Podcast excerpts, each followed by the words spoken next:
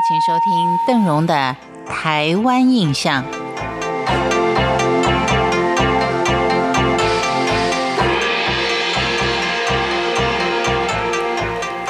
在今天的节目当中，邓荣为您介绍的是湾里溪畔的善化老街。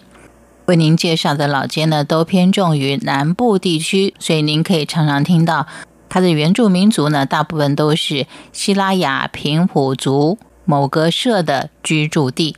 像善化地区呢，它原先就是西拉雅平埔族木家流湾之大武龙社的居住地。在汉人入垦之后，原住民就向明头跟头社迁移。这里也是以半农半兵的开拓政策来经营的，逐渐发展成乡街经济中心。因为开发良好，就更名为善化里西堡。善化之名就是由此而来的。由于地处湾里西畔，在清初的时候也称之为湾里西街。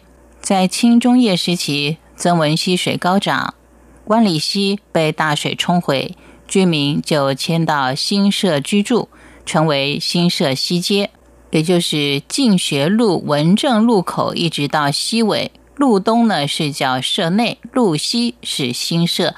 新社西街在清末仍然是店铺林立、热闹非凡，但是进入了日治时期之后。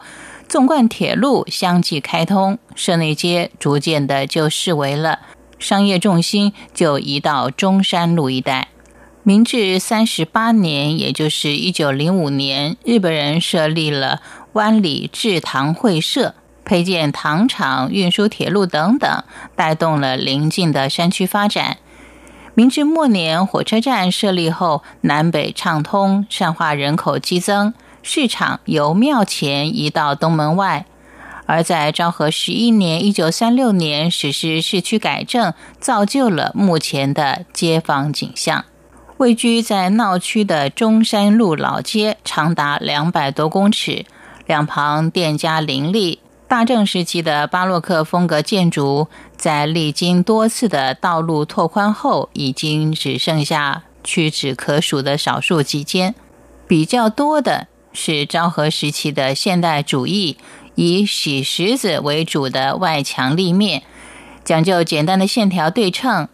善化镇的信仰中心庆安宫，奉祀的是天上圣母，曾经在日本皇民化运动时候遭到了破坏，重修之后规模更加的宏伟。镇郊还保留了许多的传统古厝，是研究建筑学者们必到之处。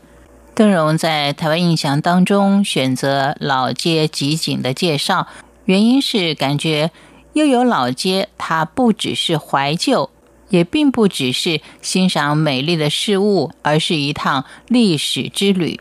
老街的历史究竟沉淀了多少记忆，究竟深藏了多少感情，绝对值得我们来探索。而邓荣在节目当中为您介绍的老街，它的定义至少也都是近百岁的高龄。老街这个名词是源于什么时候，可能也没有多少人能够确定。但是相信介绍老街的书籍以及田野调查的学者一定是相当的多。我们非常感谢去追寻记忆台湾历史老街的这些学者专家们。让我们在现在的建筑当中见到先人们生活的轨迹。但是要说起真正的老街，目前在台湾可以说是相当的稀少而珍贵，因为我们缺乏千年古镇，而且百年建筑残存到现在的也不算多，所以能够有历史性的街坊，还能够在都市更新中苟延残喘的，当然我们要更加的去重视、去珍惜。所以在这里呢，我们要再度的感谢台湾文史研究专家庄永明以及黄昭元老师，让我们在老街上看到历史的轨迹。我是邓荣，感谢您今天的收听《台湾印象》，我们下回见。